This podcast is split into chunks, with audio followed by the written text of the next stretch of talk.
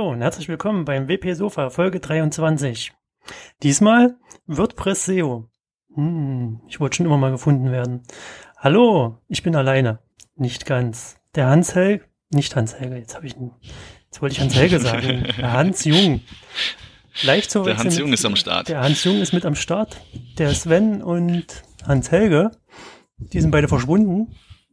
Sven hat glaube ich, verschlafen. Hans Helge ist in der Uni. Also muss ich mit dem anderen Hans kommunizieren.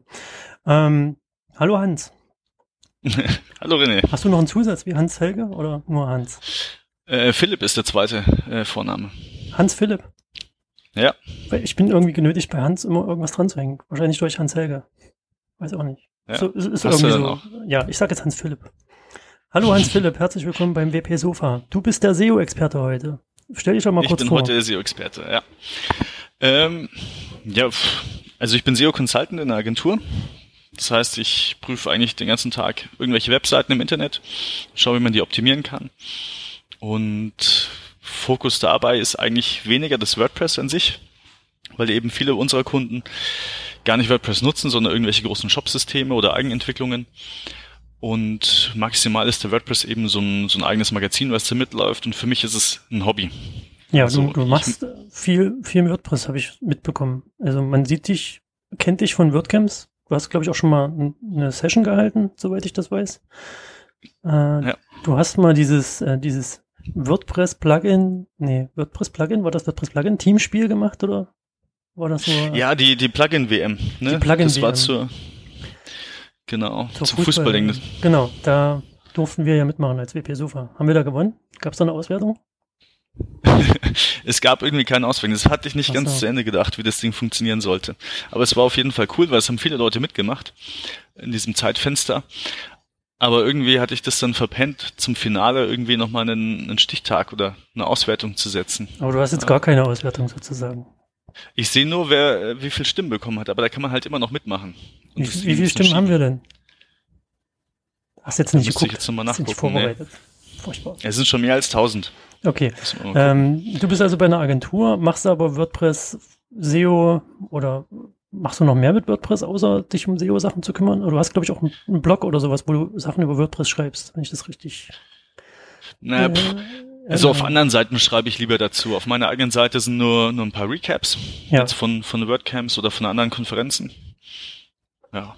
Das sind so die Sachen. Aber ich bastel damit eigentlich und will so die, diese ganzen SEO-Themen versuche ich eben mit WordPress umzusetzen. Und dann schaue ich mir an, wie kann das funktionieren, was, in was für Fehler läuft man rein, welche Herausforderungen gibt's da, Okay. solche Sachen. Cool. Also kann man sagen, du bist jetzt mein Experte, weil ich habe keine Ahnung. Bin quasi ein Ja. SEO-Noob. Ich alles falsch, was, was man falsch machen kann. Siehst ja auf WP Sofa. Findet, Nee, ja, ganz auch, falsch ist es nicht. findet ja auch Ganz keiner. falsch ist es nicht. Okay, ähm, noch kurz, ich glaube, mit dem, mit dem Begriff SEO können 90 Prozent der Hörer was anfangen, aber für die, die es vielleicht nicht können, kannst du vielleicht noch mal kurz sagen, was, was verbirgt sich überhaupt hinter SEO? Ja, also es gibt zwei Auffassungen. Es gibt die Leute, die meinen, hey SEO, dann muss ich jetzt einfach nur mal einen Schalter umlegen und dann rank ich für meine ganzen Inhalte oder, ich installiere halt irgendein Plugin und dann läuft es. Und das funktioniert halt leider nicht in der Praxis und dann sind sie enttäuscht von den SEO-Plugins, die nicht funktionieren. Achso, du, du meinst, die, die laden sich Yoast zum Beispiel runter und schalten das ein und denken dann, Jetzt ist es optimiert. wow, ich werde gefunden. Aber Ja. das, so ist es nicht, sagst du. Leider nicht. Also muss man schon ein bisschen mehr machen. Ich habe mir extra eine Lizenz, ich habe eine Lizenz gewonnen von, von Yoast. Und habe dann gedacht, Ja? jetzt, jetzt muss das gehen mit der, mit der Pro-Version. Jetzt muss es gehen, ne? Da muss man halt noch ein bisschen mehr machen. Okay, wa, Mit den ganzen Konfigurationen. gut, ich habe dich unterbrochen. Es tut mir leid. Na, also es gibt halt die Leute, die meinen, okay, jetzt lege ich einen Schalter um und, und es läuft. Und dann gibt es andere, die meinen, das ist halt ein Hexenwerk oder vielleicht ist es auch von, ähm, von irgendwelchen SEO-Spezialisten so ein bisschen gestreut, dass das mega kompliziert ist und so weiter und richtig viel Aufwand und dass man dann halt nicht durchsteigen kann. Ach, das ist es Dem wohl ist halt nicht. auch nicht so. Na, das ist halt Aufwand, ne? Und du hast eigentlich nur drei Bereiche. Ne? Also es sind einmal die, die Inhalte. Also ich kann äh, einen schlechten Inhalt haben und mittlerweile ist es so, dass ich damit halt äh, eigentlich nicht mehr gute Positionen erreichen kann. Wa- Was wenn definiert denn einen schlechten Inhalt oder guten Inhalt? Also nur um, Also Einfach mal für mich. Guter, In guter Inhalt ist, äh, was weiß ich, du suchst nach Socken und die, die Ergebnisse auf der ersten Seite bieten dir überall Socken an zum Kaufen. Ne? Das ist dann schlechter Inhalt. Oder ne, das ist guter Inhalt, so. weil das ist ja so deine Intention. Aber wenn du jetzt quasi nach Socken suchst und dann findest du da irgendwelche Einträge, äh, die dir dann T-Shirts anbieten, Hautkrebs. dann ist es ein schlechter Inhalt. Oder Hautkrebs, ja. Aber, also aber, es geht eigentlich immer um die Suchintention vom Nutzer. Die, und daran wird dann gemessen, ob der Inhalt gut ist oder schlecht. Okay. Ja, also das ist ein Aspekt, wichtige, also gute Inhalte. Das andere ist, ob die Seite crawlbar ist, das heißt, ob überhaupt eine Suchmaschine den Inhalt verstehen kann, die, die Sachen, die da draufstehen. Also sieht man oft, dass eben irgendwelche technischen Sachen falsch gemacht sind und ein Googlebot kann vielleicht gar nicht die Inhalte so erkennen, wie es da drauf ist. Ne? Das heißt, was, was, was kann man denn da falsch machen als in der Technik? Also ich, ich schreibe ja in meinem Blogbeitrag und den publiziere ich und dann ist doch alles gut, oder nicht? Oder? Ja, also ich kann da viele Sachen falsch machen. Ein Aspekt ist, wenn ich jetzt eine, eine Ladezeit habe, die so grottig ist, dass der Googlebot quasi nicht durch meine Seite kommt. Also wenn meine Seite zehn Sekunden braucht, bis die geladen ist, okay. dann wird der Googlebot halt sehr wenig Seiten von mir crawlen täglich. Da sagt dann er dauert es ewig oder gar nicht, bis er halt da hinkommt zu dem Inhalt. Okay, weil, weil die Seite zu lange lädt und, und der sich dann einfach irgendwann sagt, wenn das für mich schon zu lange lädt, dann braucht der, der Suchende da dann auch keinen Bock, das zu sehen oder für den wird das dann irrelevant. Genau. Okay. Ja. Hm. Also das sind solche Sachen. Und natürlich externe Signale sind immer noch sehr stark. Das heißt, äh, habe ich vielleicht irgendwelche Backlinks drauf von, von anderen themenrelevanten Seiten. Das ist dann auch nochmal ein starkes Signal. Was sind denn Backlinks? Was ist denn das wieder? Backlinks sind einfach nur Links von anderen Seiten. Also wenn jetzt zum Beispiel WP Sofa auf meine private Seite verlinken würde, dann ist das für mich ein Backlink von so. WP Sofa. Ach so, okay. Alles klar. Also ein Link, der zu mir zurückführt von außen. Genau. In, in, in kompliziert. Genau. Alles klar. Ja. Da wissen wir jetzt, wir Und- brauchen gute Inhalte, die Seite muss schnell laden und, und gehört da noch mehr zu, zu Crawlbarkeit oder? Also, Das sind noch mehr Aspekte. Die gehen wir jetzt auch, auch später nochmal durch. Ich wollte Alles jetzt klar. erstmal mit, äh, mit den Inhalten starten. du siehst, ich bin Und- heiß. Du bist heiß, ja. ähm, eine Sache noch, also das ist ja immer so die Frage, wie viel SEO kann man machen und so weiter. Und ähm, da ist eigentlich ein schönes Bild, dass es wie, wie im Sport ist. Ne? Ich kann auch mit Turnschuhen, mit normalen Turnschuhen kann ich einen 100-Meter-Lauf laufen, ne? aber ich komme halt nicht als Erster ins Ziel. Aber ich kann trotzdem relativ schnell sein. Mhm. Und das ist halt dann auch, oder wenn man jetzt das Motorsportbeispiel nimmt, ne? ich kann da jede, versuchen, jede Schraube zu optimieren, aber solange ich halt äh, Kein Benzin keinen guten hab? Motor, kein Benzin oder keinen guten Motor drin habe, dann werde ich da auch nichts gewinnen. Und da muss man halt dann bei der Optimierung auch immer schauen, was ist denn jetzt so eigentlich der, der höchste Hebel oder wo sind mir die, die meisten Steine noch in den Weg gelegt? Ist es jetzt vielleicht der Inhalt oder ist es vielleicht die Technik? Ne? Okay, Und da setzt man dann an. alles klar. Ähm, wir haben vorhin gesagt, wir brauchen gute Inhalte, ja? Hast du Mhm. gesagt? Habe ich gesagt. Hast du behauptet, dass man, dass man Behauptet. Du hast auch behauptet, dass es nicht reicht, nur ein SEO-Plugin anzumachen und dann läuft die, läuft die Hütte. Das ist ja, Ja. quasi das, was du gerade, den Vergleich mit dem Motor und dem Turnschuhen ist ja quasi, äh, ich schalte ein, ein SEO-Plugin an und denke dann, ja gut, ich blogge und habe das SEO-Plugin an, muss laufen. Aber dem Genau. ist ja, dem, dem scheint ja nicht so zu sein nach deiner Aussage. Also es gibt halt verschiedene Aspekte an der Stelle. Ne? Also wenn ich jetzt einen Inhalt für einen, für einen User geschrieben habe, das heißt, oder ich habe halt irgendein Thema, was, was mich interessiert und will das halt umfassend behandeln, ne? Ja, dann hilft mir jetzt ein SEO-Plugin eig- eigentlich an der Stelle, dass es mal so prüft, okay, habe ich den Text jetzt logisch strukturiert, habe ich irgendwo äh, Zwischenüberschriften drin, die auch als H2 oder H3 ausgezeichnet sind. Solche Sachen habe ich vielleicht äh, Bilder drin.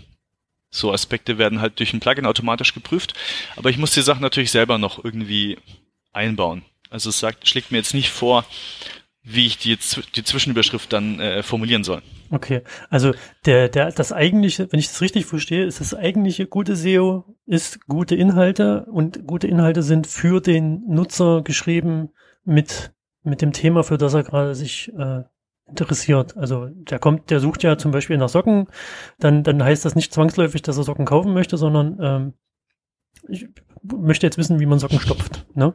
Zum Beispiel. Dann, Ja. dann, dann google ich ja Socken stopfen.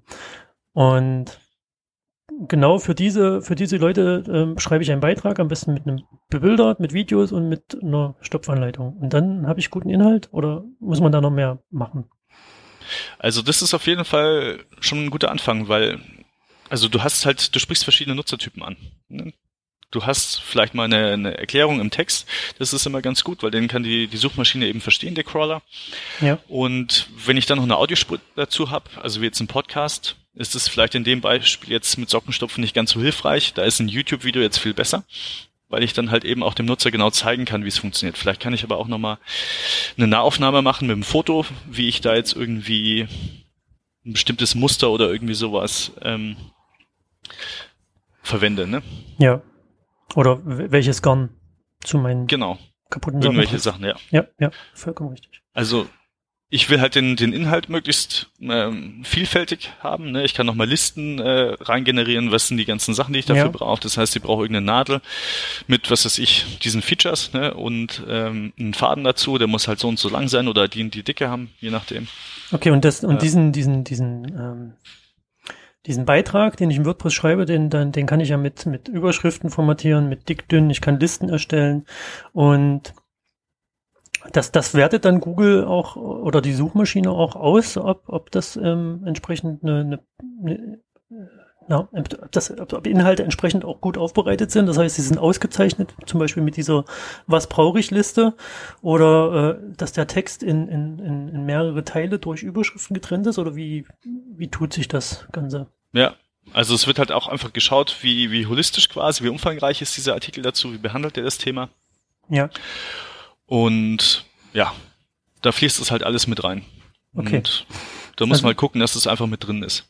Also halten wir nochmal fest, ne? Nur SEO-Plugin anschalten ist nur die Hälfte, sondern die Inhalte müssen gut sein, die müssen für das Thema, für was ich jetzt schreibe, aufbereitet sein, also für meine Zielgruppe und sie muss, der, der Artikel muss strukturiert und auch einigermaßen lang sein, oder? Ist, ist das egal, wie lang der ist? Kann ich auch nur so ein Dreizeiler Also die schreiben. Länge ist immer relativ. Ja, also mit dem Dreizeiler, je nachdem, wie, wie das Thema halt ist, ne? Aber was, was ist denn mit dieser, mit dieser sogenannten Keyword-Dichte, die es früher mal oder von der immer mal gesprochen wird? Ich muss, ich muss mein Keyword Sockenstopfen 25 Mal in dem Text haben. In jeder H1 und in jedem Link und in jedem Alttext und möglichst noch als hier, Kategorie oder als Tag oder was weiß ich, also möglichst oft gilt das noch oder ist das Schwachsinn oder weil ich mache das nicht. Also ich sag mir, das, das bringt, also jetzt für WP Sofa zum Beispiel ist mir das, äh, ignoriere ich genau diese Regel, weil ich dann sage, pff, äh, erstens schreibe ich eine Zusammenfassung von dem, was gesprochen wird und das ist dann immer meistens, mein, mein Keyword ist WordPress, das kommt dann logischerweise oft vor.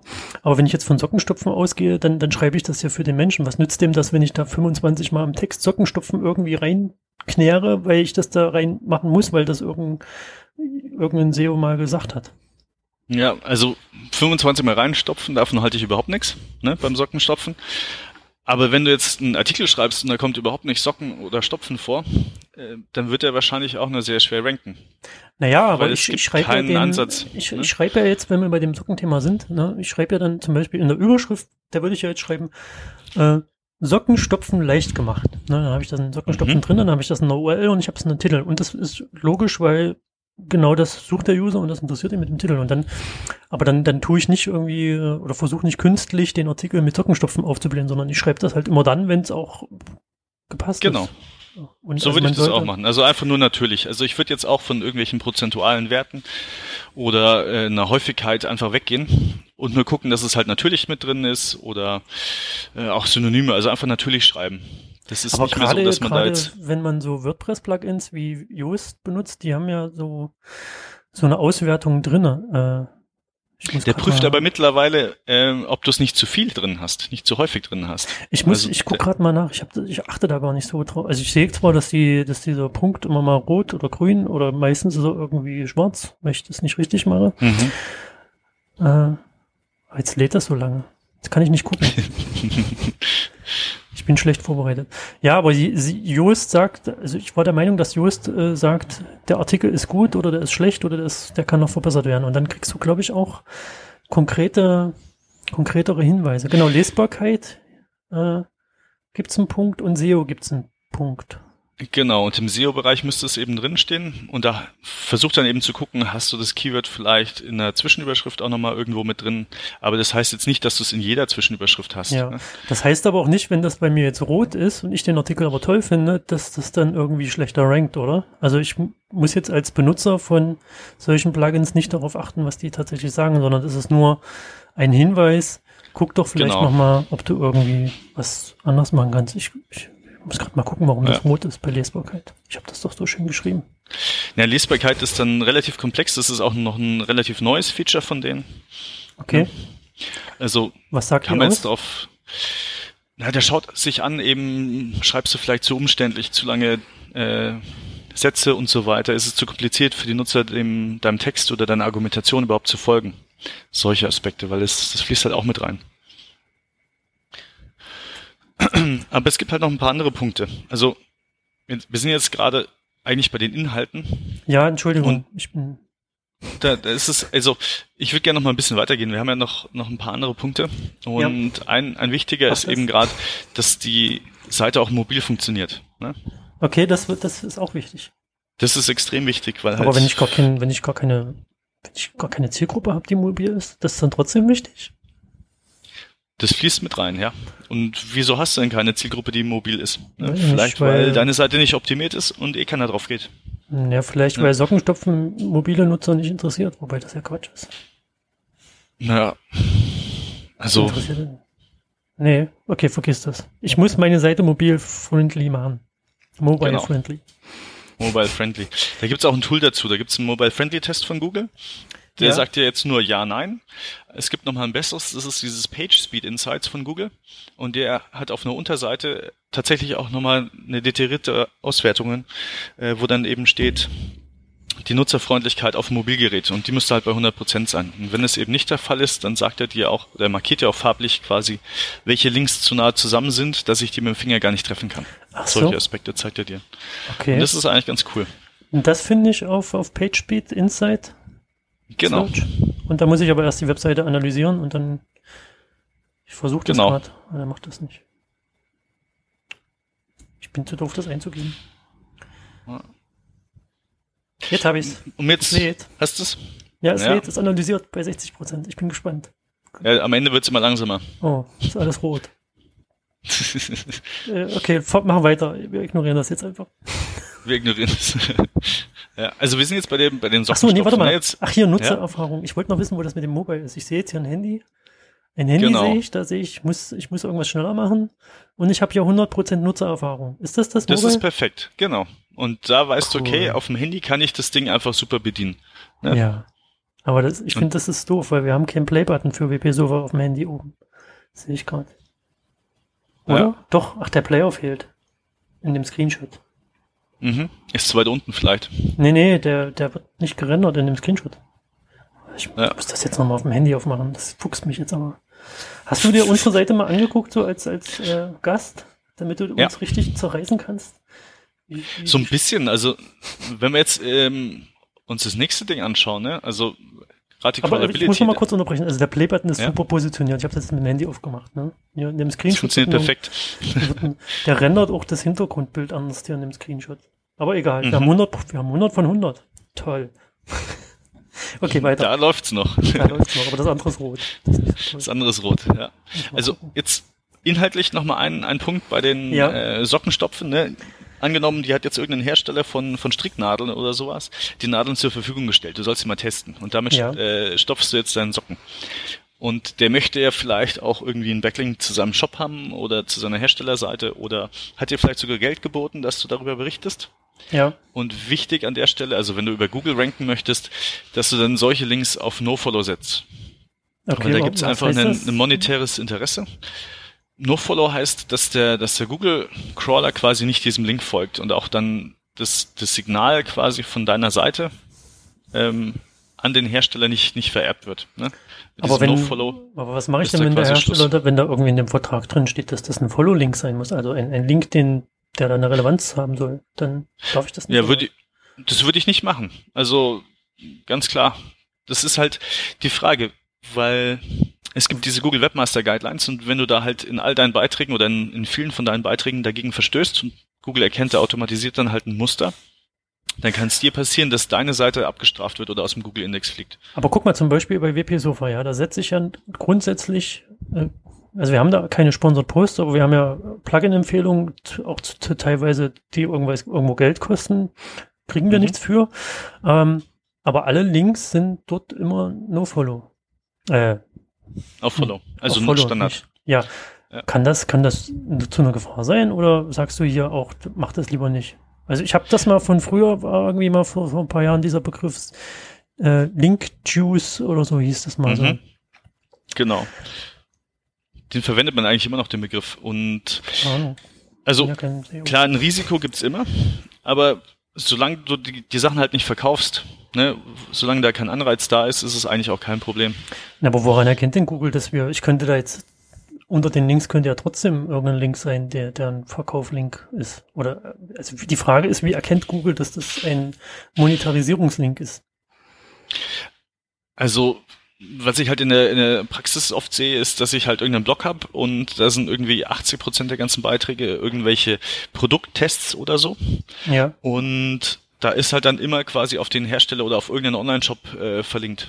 Okay, also Google schaut schon äh, Titel nach, nach solchen Kriterien, Test oder Produkttest oder aber wenn ich das geschickt verstecke, dann dürfte das doch nicht funktionieren. Also gerade bei unserem Sockenbeispiel, ne? ich, ich schreibe jetzt eine tolle Anleitung für Socken, hab, mach das aber, weil ich da von so einem Stricknadel- und Fadenhersteller Nadel und Faden bekommen habe. Ähm, schreibe aber nicht explizit rein, dass das jetzt ein Test ist, sondern so eine Anleitung mit diesen speziellen Nadeln. Oder muss ich Mhm. Also, ich stelle mir gerade die Frage, ich finde das voll schwierig, das Thema. Also Google ist da halt ganz klar und sagt, sobald da irgendein monetärer Anreiz ist oder irgendein Anreiz von, von dir, den da zu setzen und der Link nicht gesetzt ist, weil er jetzt quasi dem User was bringt Ja, oder halt eine echte Empfehlung ist, äh, dann sollte das Ding No-Follow sein. Und wenn jetzt hier im, im Nachgang an diesem Podcast quasi, wenn da jetzt ein paar Links gesetzt werden auf irgendwelche Tools, äh, dann können die natürlich Follow sein. Also da müssen wir jetzt nichts auf No-Follow setzen, weil da fließt ja jetzt kein Geld und wir sind ja der Meinung, die sind hilfreich für Ja. die Leser. genau. Das ist ja die, deswegen mache ich das ja auch. Ja. Oder machen Ja. wir das ja auch, dass wir da keine, keine Links irgendwie auf eine Follow setzen. Ja. Außer bei Leuten, die wir nicht mögen. Wir, wir mögen alle Menschen. Äh, okay, also haben wir das. Äh, Links nur äh, immer auf nur Follow, wenn Monetarisierung dahinter steckt. Ja. Und äh, bleiben wir gerade mal bei den Links, ne? Das ist ja. Ja. auch ein wichtiges Thema. Klar. Und also da war es halt so, dass man früher eben versucht hat, massenweise die irgendwo einzukaufen. Ja. Und Google hat dann reagiert 2012 mit dem äh, Penguin Penalty und hat halt dann Seiten, die massiv Links eingekauft haben, dann auch, auch abgestraft oder aus dem Index genommen. Und das macht man halt heutzutage nicht mehr. Ne? Da sind die Leute auch viel vorsichtiger geworden. Und was dann eben passiert ist, dass manche Blogger dann auch gesagt haben, hey, ich will gar nicht mehr irgendwie nach außen verlinken oder eben auch gerade mit diesem Link-Juice. Ja. Den will ich nicht weitergeben. Ich will den, den quasi auf meiner Seite halten und ich verlinke nicht nach außen. Und das ist natürlich auch ein Fehler. Weil Das kann der- ich mir gut vorstellen. also der Google-Algorithmus als solcher ist ja darauf aufgebaut, dass man eben Links eine gewisse, ja, einen Wert quasi beimisst. Und über diese Links wird halt quasi, das, das definiert ja auch das Internet, ne? Ja, deswegen sagen ja so, so super, super, äh, wie sage ich das denn jetzt? Beliebte, reichweitenstarke Blogger äh, sagen ja dann, nee, du kriegst von mir keinen Link, weil ich habe hier irgendwie, äh, ich kenne jetzt nur den Begriff PR, PageRank 25 und du hast nur null. Da kriege ich keinen Link, Link Juice, Backlink Juice, irgendwas zurück. Das mache ich nicht. Mhm. Also PageRank in, in dem Sinne wird ja nicht mehr, nicht mehr gemessen. Gibt es in, in dieser Form jetzt nicht mehr wie früher. Okay. Aber also es gibt ganz klare Experimente auch eben aus diesem Jahr, wo ähm, verschiedene Inhalte getestet wurden. Einmal eben mit Links, die themenrelevant sind, quasi die das quasi stützen, und im anderen Fall ohne Links. Und ohne Ausnahme haben alle Seiten, die auch Links anbieten zu weiterführenden Informationen, haben besser gerankt. mhm. Das heißt, wenn ich jetzt irgendwie in Anführungszeichen linkgeizig bin ne, und nicht nach außen verlinke, dann habe ich deswegen keinen Vorteil, sondern eher einen Nachteil. Und also jetzt gerade für einen Blogger, wenn ich dann irgendwie meinen Lesern weitere Informationen anbieten möchte oder irgendwelche Quellen, auf die ich mich berufe, dann kann ich die schon verlinken. Also Ja. dann schade ich mir nicht. Also man sollte schon mit Backlinks vorsichtig umgehen, aber nicht komplett dicht machen und sagen. Ja. Es hat ja auch so einen ego, egoistischen Touch dann am Ende, ne? Wenn man das, wenn man sagt, nee, ihr seid es nicht wert, dass ich euch da irgendwie verlinke oder so. Ja. Na gut. Also haben wir das auch geklärt. Haben wir das auch geklärt. Ähm, ja, Crawlability ist auch noch ein wichtiges Thema. Wir, wir laufen jetzt bald mit der Zeit aus, glaube ich, ne? So ein bisschen ja. schneller sein. Ja, wir sind jetzt bei 25 Minuten. Ich meine, wer es zu Ende hören möchte, möchte es zu Ende hören, dann machen wir. Guck mal, wie lange wir brauchen. Ja. Ja, also Crawlability ist natürlich äh, ein Thema jetzt bei, bei WordPress vielleicht nicht so, ja, bei dem normalen Blogger nicht so stark wie jetzt im Online-Shop. Ne? Mhm. Also wenn ich im Online-Shop 100.000 äh, Seiten habe, weil ich halt auch so viele Produkte habe und die ganzen Filtermöglichkeiten, dann komme ich da schnell in, in eine Größe, wo eine Suchmaschine eben nicht mehr alle Seiten aufruft, nicht mehr alle Seiten crawlt und dann quasi auch diese die Inhalte nicht kennt. Okay. Und bei WordPress ist es ein bisschen ähnlich. Also was ich da haben möchte, ist, dass eigentlich jede Seite, die gecrawlt wird von, von der Suchmaschine, dass die auch index- oder user-relevant ist. Ne? Also ich will, dass alle meine Blogbeiträge gecrawlt werden und im Index landen können und nicht irgendwie jetzt eine Suchmaschine damit beschäftigt ist, irgendwelche monatsbasierten Archive durchzucrawlen, aber nicht zu meinen Inhalten kommt. Also das ist eigentlich hm, aus meiner Sicht einer der, der größten Probleme jetzt hier von, von WordPress ist, dass ich in, in der Standardeinstellung, auch wenn ich nur ein einzelner Blogger bin, immer mein, mein äh, Autorenarchiv noch habe. Ne? Und da habe ich eine 1 zu 1 Kopie von meiner Blog-Übersichtsseite, wo okay. alle meine Beiträge ja auch drin sind. Okay, hast Und, du, ähm, jetzt, warte, ich hatte gerade eine Frage. Na, mach weiter. Ich habe es vergessen. Blackout. Also jetzt mit, mit so einem Archiv, Autorenarchiv, ne? Hm. Da habe ich eins zu eins den gleichen Inhalt. Und es bietet jetzt dem Nutzer keinen Mehrwert, das bietet auch der Suchmaschine an der Stelle keinen Mehrwert. Aber es wird natürlich trotzdem alles gecrawlt. Und das, heißt, das ist ähm, ungünstig. Das, das, ist ungünstig. Ähm, ich, ich, genau, ich wollte gerade fragen, was sind denn jetzt in Bezug auf WordPress die, die, die größten No-Gos äh, in Sachen äh, Crawlbarkeit SEO und, und wie kann man die irgendwie einfach mit mhm. einfachen Mitteln abstellen oder ja. handeln? Also diese Monat, also die Autorenarchive sind aus meiner Sicht ein, großes Problem, wenn du alleine bist auf dem Blog. Wenn du da noch, was weiß ich, drei andere hast, die, die regelmäßig posten, dann kannst du das schon wieder machen. Äh, monatsbasierte Archive ist natürlich auch blöd, weil es sucht äh, eigentlich niemand nach irgendwelchen Beiträgen, die jetzt im Mai 2014 oder sowas äh, veröffentlicht mhm. wurden, ne? sondern ich suche immer nach irgendwelchen Themen. Ja. Also und dann habe ich halt eine Übersichtsseite mit den Beiträgen, die jetzt im Mai 2014 quasi publiziert wurden. Wenn ich Glück habe, wurde da einer publiziert, vielleicht auch mal keiner. Und ich habe trotzdem eine Seite. Aber die Seite halt hat dann natürlich, unnütz. Das ist, das ist ja zu, zu, zu, dem, zu dem Thema nochmal kurz zurück vom Anfang, gute Inhalte, ne? Ich habe ja solche, also ich, ich schreibe ja zum einen Blogbeitrag, über den kann ich mir ganz konkret Gedanken machen, der, der kann dann ein guter Inhalt sein. Aber mhm. ich habe ja genau solche Seiten, von denen du gerade sprichst, ähm, wie Autoren oder, oder äh, Archivseiten. Da ist es ja, die werden ja automatisch generiert, das heißt, ich habe da wenig als, äh, so, so als normaler Nutzer wenig Einfluss darauf, wie die sich verhalten und was die anzeigen. Das heißt, dass, dass solche Seiten sind ja dann erstmal so äh, ganz nüchtern betrachtet schlechter Inhalt. Weil genau. da könnte ja jetzt sein, dass ich irgendwie eine, eine schlechte URL habe mit irgendwie Mai 2014 und da ist dann ein kurze, eine Überschrift mit irgendeinem kurzen Ausschnitt. Und ja. da, das ist natürlich null Mehrwert, ja. Was mache ich mit solchen Seiten? Du sagst, äh, ich, also, ich lass die, die kannst du deaktivieren. Index, oder? Ja. ja. aber, ich, aber ich, wenn ich sie trotzdem haben möchte auf dem Blog, weil ich da irgendwo einen Link habe hier zum Archiv, weil das für den Nutzer ja, der sich auf meiner Seite bewegt, der doch noch interessant sein kann. Aber ich möchte nicht, dass die im Google-Index landen und, und da keine, keine Besucher drauf, drauf kommen oder Google weiß, okay, die Seite hat keine, für dich jetzt hier keine Relevanz. Die Leute, die auf meinem Blog sind, für die hat das eine Relevanz. Oder kann ich da irgendwie noch mehr machen, indem ich da irgendwelchen ja. sinnvollen Inhalt drumherum bastel? Genau, das sind genau die, du hast schon die richtigen Sachen angesprochen. Also wenn du sagst. SEO werden. Ja, du bist schon ein Profi jetzt. Also wenn du eine Seite hast, wo du sagst, hier, das ist jetzt für den für den Googlebot nicht relevant, also für die für die Suchmaschine nicht relevant, dann kannst du die auf No-Index setzen. Dann wird die nicht in den Index quasi mit aufgenommen oder wird er nicht angezeigt. Aber der Nutzer kann immer noch hinkommen. Die Frage ist natürlich, mache ich lieber ein jahresbasiertes Archiv, wo ich dann die Übersicht aller Beiträge aus 2015 habe? Weil die bringt wahrscheinlich dem Nutzer viel mehr. Da sehe ich auf einen Blick viel mehr Beiträge, als es dieses monatsbasierte Ding. Da klicke ich rein, weiß nicht, was mich erwartet. Mhm. Und ja, dann springe ich vielleicht wieder zurück, suche mir irgendwas anderes. Also die finde ich jetzt nicht so cool. Da finde ich jetzt das viel besser, mit so einem jahresbasierten Archiv zum Beispiel zu arbeiten. Das funktioniert auch mit, da gibt's äh, Plugins dafür. Okay, Und kannst, kannst du da irgendwelche empfehlen, die wir dann in die Shownotes mit reinschreiben? Ja, dann nutze ich selber eins. Ich habe jetzt den Namen gerade vergessen, aber das heißt irgendwie Simple Yearly Archive, glaube ich, heißt das Ding. Aber müssen wir okay, nochmal schauen. Wir, wir finden das in den Shownotes nachher. Ja. Und sonst die SEO-Plugins unterstützen ist halt, dass ich zum Beispiel das, das Autorenarchiv deaktiviere.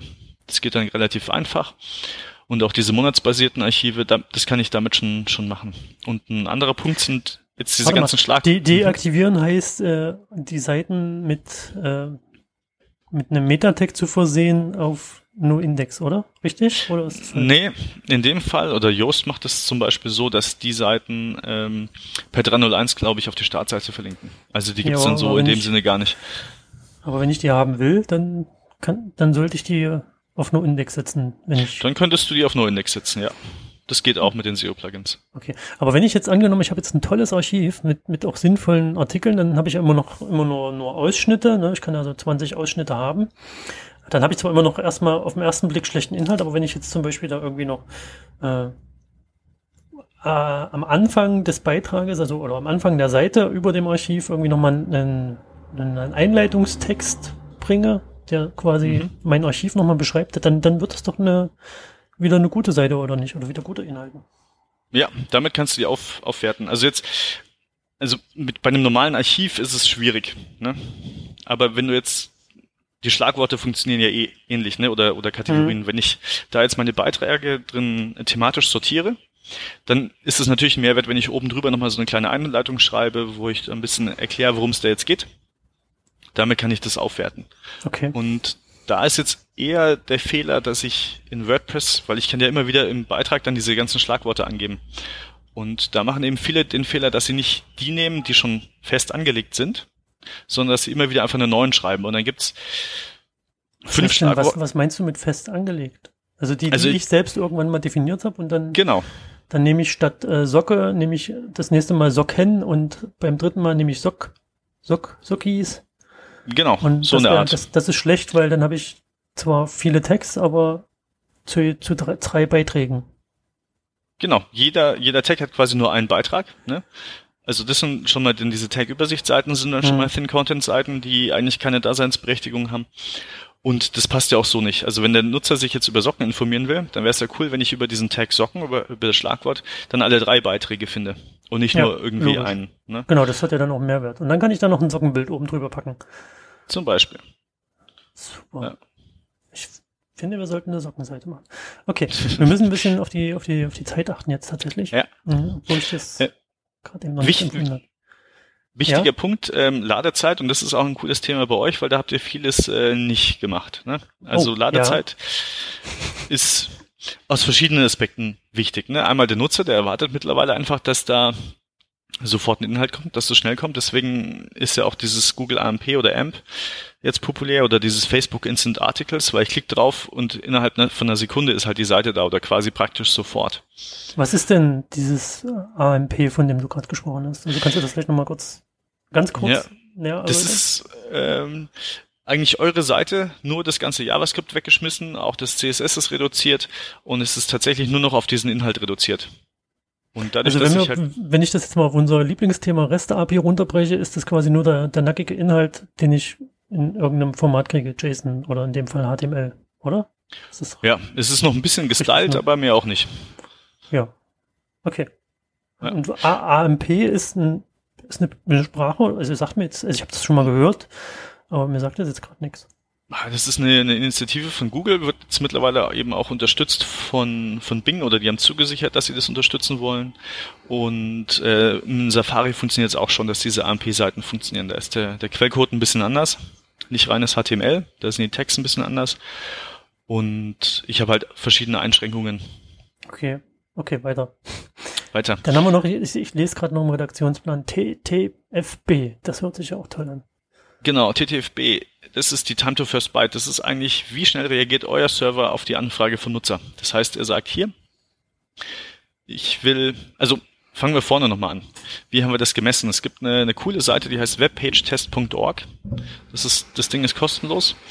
Und da kann ich dann eben meine verschiedenen Unterseiten oder meine Startseite auch prüfen. Ja. Und wähle dann eben als Serverstandort einen aus, der irgendwo bei mir um die Ecke ist oder da, wo meine Nutzer sind. Das heißt, in Deutschland kann ich dann Frankfurt auswählen oder Amsterdam, das ist ja auch noch nicht so weit weg. Und dann kriege ich hier eben aussagekräftige Daten über die Ladezeit von meiner Seite.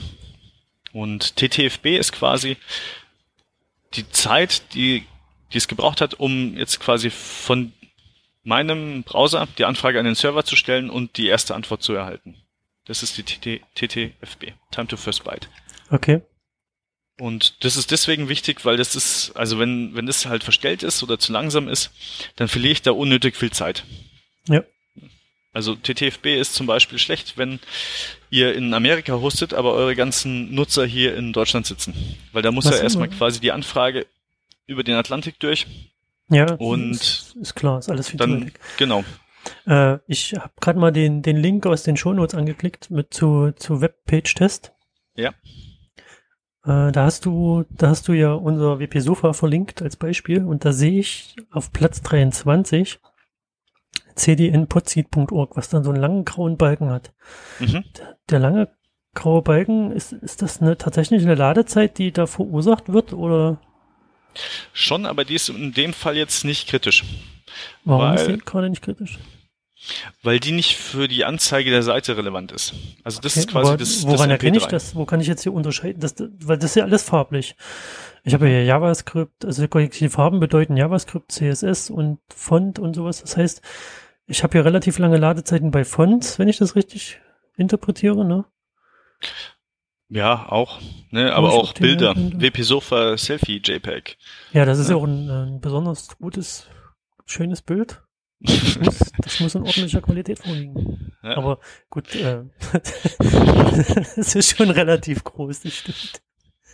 Ja, ja. also ich wie, wie kann ich denn, wenn wir gerade bei dem Thema Bilder angelangt sind, wie kann ich denn, hast du da irgendwie einen Tipp für die, für die Endanwender, hm, was die machen können mit in, innerhalb von WordPress, damit weil ich, ich kenne das zum Beispiel so, dass das Kunden oft einfach ihre, ihre, ihre SD-Karte aus dem Apparat in, in den Computer mhm. reinstecken und die Bilder da hochklatschen. Ne? Und dann hast du da so fünf bis zehn MB Bilder auf dem Server rumliegen. Und das ist schrecklich, ja. Also da gibt's zwei Tipps an der Stelle. Einmal ist äh, Insanity, das Plugin. Und da kann ich quasi definieren, was die Maximalabmaß, äh, Abmessungen sind von diesen Bildern, die ich erlauben möchte. Und dann kann der Kunde trotzdem seine ähm, Speicherkarte nehmen und das 12 Megabyte Bild hochladen. Aber es wird dann direkt schon mal auf die Maße, was weiß ich, 1000 Pixel Breite zum Beispiel, äh, ja, runtergerechnet. Okay. Aber auch optimiert gleich in, in der Qualität oder? In dem Fall noch nicht. In dem Fall habe mhm. ich nur jetzt erstmal die Abmaße reduziert, dass ich nicht mehr das, äh, das 12 MB Bild drin habe. Oder mit diesen, was weiß ich, 12 Megapixeln, je nachdem. Ja. Okay, mehr, mehr macht das nicht. Es ändert nur die Größe quasi. Genau. Und das ist der erste Schritt. Und jetzt im Nachgang gibt es verschiedene Plugins. Ne? Da kann ich den WP Smash, glaube ich, nehmen oder Optimus IO. Äh, funktioniert da auch sehr gut. Und dann werden halt diese Bilder quasi nochmal optimiert also komprimiert. An der Stelle, dass sie halt dann irgendwelche unnötigen Daten rausgeschmissen werden. Ja. Okay. Also das, das ist schon mal ein Tipp an der Stelle. Was auch cool ist, das geht jetzt aber ein bisschen zu weit, sind andere Bildformate, wie jetzt WebP zum Beispiel. Ja. Also WebP. Und die kann man mit Optimus IO, also mit der kostenpflichtigen Version auch erstellen lassen. Das sind auch ganz coole Sachen, weil die halt nochmal viel stärker komprimieren, diese anderen Bildformate, als das JPEG oder PNG. Dann kann ich meine Standardbilder hochladen und der rechnet das automatisch in dieses alternative Bildformat. Okay, also wir halten mal kurz fest, um nicht zu weit abzuschweifen. Äh, Seite muss schnell sein, muss optimiert sein. Bilder müssen möglichst klein, aber in einer schönen Qualität sein. Mhm. Und prüfen kann ich das mit zum Beispiel Webpage-Test oder Google Webmaster Tool. Nee, Webmaster Tool nicht, aber hier PageSpeed Insight, ne? Search. Ja, die funktionieren nicht ganz so gut. Also webpagetest.org ist schon umfangreicher und aussagekräftiger. Okay, also wir gehen nur noch auf webpagetest.org. Ähm, ja. Dann hattest du, bevor ich dich abgelenkt habe, wolltest du noch was erzählen zur Crawlbarkeit, glaube ich, ne? Wir haben ja hier Keep, Keep Alive nicht aktiviert. Was, was heißt das? Keep Alive, das ist einfach quasi, ähm, also es ist insbesondere wichtig, wenn ich jetzt auf HTTPS umstelle, was ihr jetzt auch noch nicht habt, solltet ihr aber machen. Also auf HTTPS, HTTPS Warum? gehen. Weil ich dadurch auch nochmal bessere Ladezeiten bekomme, wenn ich es richtig mache und dann auch eben auf HTTP 2 umwechsel, den anderen okay. Standard. Und allgemein verschlüsselte Kommunikation zwischen Server und Browser ist immer zu bevorzugen. Auch wenn ihr jetzt keine personenbezogenen Daten abfragt. Ne? Also das wertet Google quasi oder die Suchmaschine auch aus, ob wir vertrauenswürdiger Inhalt sind. Ja. Okay. Ja. Und, und Keep Alive heißt, also, was, was heißt Keep Alive? Das haben wir jetzt noch nicht geklärt. Keep Alive, jetzt, um es zu erklären, jetzt gerade für, für HTTPS, also normalerweise, wenn ich dann eine verschlüsselte Verbindung aufbaue, dann müssen sich jetzt der Browser und der Server erstmal auf diese, diesen Verschlüsselungsalgorithmus quasi oder diese ähm, diesen TLS-Handshake machen. Das heißt, da müssen sie sich einig werden, wie jetzt verschlüsselt wird. Was ist äh, ja. der Key dazu? Und wenn ich das Keeper Live habe, dann wird diese Verbindung quasi offen gehalten und über diese eine Verbindung können dann die anderen Ressourcen runtergeladen werden. Wenn ich das Keep Alive nicht habe, wird quasi für jedes einzelne Bild, für jedes einzelne CSS, ah, muss nochmal okay. dieser TLS-Handshake gemacht werden. Und, und das macht es dann wieder langsamer am Ende. Ein bisschen. Das sind jeweils immer nur ein paar Millisekunden, ne? Aber in Summe macht es natürlich trotzdem einen Unterschied. Alles klar. Okay, Browser-Caching ist, sollte, glaube ich, jedem klar sein, ne? dass ich die Daten, wenn ich sie einmal habe, nicht, nicht nochmal holen muss, sondern im Browser-Cache ablege. Ja. Und dann hast und du hier ganz fett wichtig, WP nutzt Caching. Ja. Oder was soll das? Also, oder habe ich jetzt eine Aussage falsch vorgelesen? Na, WordPress ist halt so aufgebaut, äh, dass ich halt die Inhalte in der Datenbank habe, die Texte, ne? Und ja. die Seite wird quasi erst auf dem Server dann äh, zusammengebaut, wenn die Nutzeranfrage kommt aus den ganzen Inhalten Richtig. und ihm dann geschickt. Und das ist natürlich langsam an der Stelle, weil ich erstmal diese Datenbankabfrage habe und so weiter, wird dann geschaut, okay, was muss denn da alles rein, welche Kommentare müssen da mit in den Beitrag rein und so weiter. Und wenn ich jetzt ein serverseitiges Caching nutze, dann habe ich den Vorteil, dass der Server quasi bei der ersten Anfrage, also der erste Nutzer, der jetzt diesen Beitrag aufruft, der wird dann dieser Cache erstellt, für den ist es noch relativ langsam.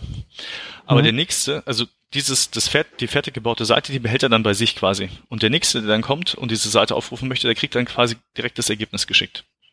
Da muss dann nicht nochmal diese Datenbankabfrage gemacht werden. Das heißt, die wird, Caching, die wird dann irgendwo auf dem Server abgelegt als fertiges HTML gerendert. Genau. Oder? Ja. Ne? Und, ja. und welche Plugins empfiehlst du dort? Boah, also früher war ich ein großer Fan von W3 Total Cache, weil ich da halt sehr viel auch ins Detail gehen kann, sehr viel einstellen kann. Ja. Gerade auch jetzt um, um CSS-Dateien oder, oder JavaScript-Dateien zusammenzuführen, zu verketten. Bin ich jetzt ein bisschen von weg, da war ja auch was mit dieser, eine, eine Sicherheitslücke war drin, ne? Ja, war letztens vor gut ein paar zwei, Wochen, drei ne? Folgen. Ja. Ich glaube jetzt kurz vor kurzem auch wieder, ja. Ich, also ist es halt gefährlich, aber das ist im WordPress-Umfeld eben überall so. Ja, also da gibt's gibt's andere Plugins, die da ganz gut funktionieren. Ähm, aber es sind einfach diese die Standardsachen, ne? WP Fastest Cache zum Beispiel oder oder Cache Enabler funktioniert da auch. Ähm, ja, gibt da verschiedene Möglichkeiten, die die funktionieren. Muss okay, die Links hast du den den Hörer nochmal in die Shownotes mit. Ja, reingepackt. Alles klar. Dann haben wir noch Bilder, haben wir gerade schon drüber gesprochen, das überspringen wir, glaube ich, einfach. HTTPS 2 hatten wir auch schon. Dann haben wir jetzt hier noch äh, interessant 404 Seiten. Genau. Also 404 Fehlerseiten sind natürlich immer ärgerlich. Das heißt, vielleicht komme ich von einer externen Seite, irgendein WordCamp zum Beispiel hat euch jetzt verlinkt, irgendeinen Beitrag. Ja. Und dann bin ich Nutzer und bin eben gerade auf diese, auf der WordCamp-Seite, klick drauf und erwarte jetzt eigentlich auf dem Podcast zu landen von euch kriegt da aber eine Fehlerseite. Das ist natürlich blöd. Also das ist richtig blöd, ja. Aber das erkenne ich ja nicht. Also ich sehe das ja nicht, dass irgendjemand uns falsch verlinkt. Ja, das, kann das kannst du sehen, wenn du über ein Analytics-Tool zum Beispiel schaust, welche 404-Fehlerseiten aufgerufen werden. Ah, und dann okay. kannst du ähm, an der Stelle dann eben schauen, dass du da einen Redirect setzt auf den Inhalt äh, an der neuen Location. Also wenn du jetzt die URL von diesem Podcast geändert hast, setzt du dann eine Weiterleitung dann hin aber das macht doch, sowas macht doch WordPress automatisch. Wenn ich jetzt irgendwie die URL ändere oder den Titel, dann wird das doch weitergeleitet, oder nicht? Äh, in vielen Fällen eben nicht. Ne. In, welchen also, Fällen? Also wenn ich jetzt ähm, ja einen Beitrag ähm, ja unterschiedlich an den ja, Stellen. Also Kommt eben auch immer drauf an, was, was für Permalink, Permalinks ich gewählt habe. Ne? Also wenn ich da jetzt ähm, ganz schlecht noch die, die Monatsabfragen äh, drin habe und so weiter, oder wenn ich dann mhm. manuell, ich hatte einen Tippfehler drin und ändere dann manuell ähm, die URL vom Titel. Also die, den Titel ändere ja. ich und ändere dann manuell auch nochmal die, die URL dazu. Ja. habe ich da ja an der Stelle erstmal keine Weiterleitung. Das, bist du dir sicher? Aber ich prüfe das nochmal. Okay. Ja. Also wir müssen darauf achten, dass allerdings passen. So, dann habe ich jetzt den Redaktionsplan weggeklickt. Ähm, interne Redirects vermeiden. Das genau. heißt, äh, wenn sich Inhalte verschieben, auch die internen Links. Ja. Ach so, das ist das gleiche nur für intern. Das erkenne ich aber auch mit irgendwelchen Plugins wie Broken Link Checker oder. Den kannst du nutzen. Du brauchst aber kein Plugin. Du kannst es ja auch extern machen. Da gibt's äh, zwei kostenlose Tools. Also für, ja. für kleinere Seiten. Das ist einmal Screaming Frog. Ja. Das ist ein Tool, das, das läuft bei mir auf dem Rechner. Das schmeiße ich an und dann crawlt er quasi meine Seite und zeigt mir alle, alle Sachen an. Auch die Weiterleitungen. Oder ähm, es gibt OnPage.org Free, bis 100 Seiten funktioniert das ganz gut. Und der zeigt mir dann eben auch die ganzen internen Weiterleitungen an oder Fehlerseiten, solche ja, Aspekte. Okay, da kriege ich das relativ schnell mit. Ne? Mhm. Dann haben wir noch den letzten Punkt des URL-Struktur. Da hast du, da hast du ja sowas wie, ich beschwere mich über irgendwas bei WordPress drin. Erklär das mal, bitte. Ja, wenn ich ein WordPress neu aufsetze, dann habe ich ja standardmäßig von der URL-Struktur immer diese Parameter mit drin. Ne? Ich habe eigentlich meine, meine Domain und dann habe ich dahinter den, den Parameter p gleich und dann eben eine Nummer für jeden Beitrag. Ja, das ist nicht schön. Das ist nicht schön, weil der Nutzer weiß nicht, was sich dahinter verbirgt. Ne? Und wenn ich sowas jetzt in den Suchergebnissen sehe, dann ist es immer noch mal eine Verunsicherung. Ne? Ich habe okay. zwar einen Titel dazu und ich habe einen, also im Snippet dann noch mal eine Description, aber wenn ich jetzt in der URL irgendwas Kryptisches sehe, dann bin ich schon mal so ein bisschen skeptisch. Ich könnte da ja genauso direkt auch den Titel von dem Beitrag äh, menschenleserlich machen. Und dann mhm. weiß ich hier nochmal, hey, da geht auf diesen da Beitrag ja. um Socken flicken. Ja. Stopfen. Mhm. Stopfen, ja. okay, damit äh,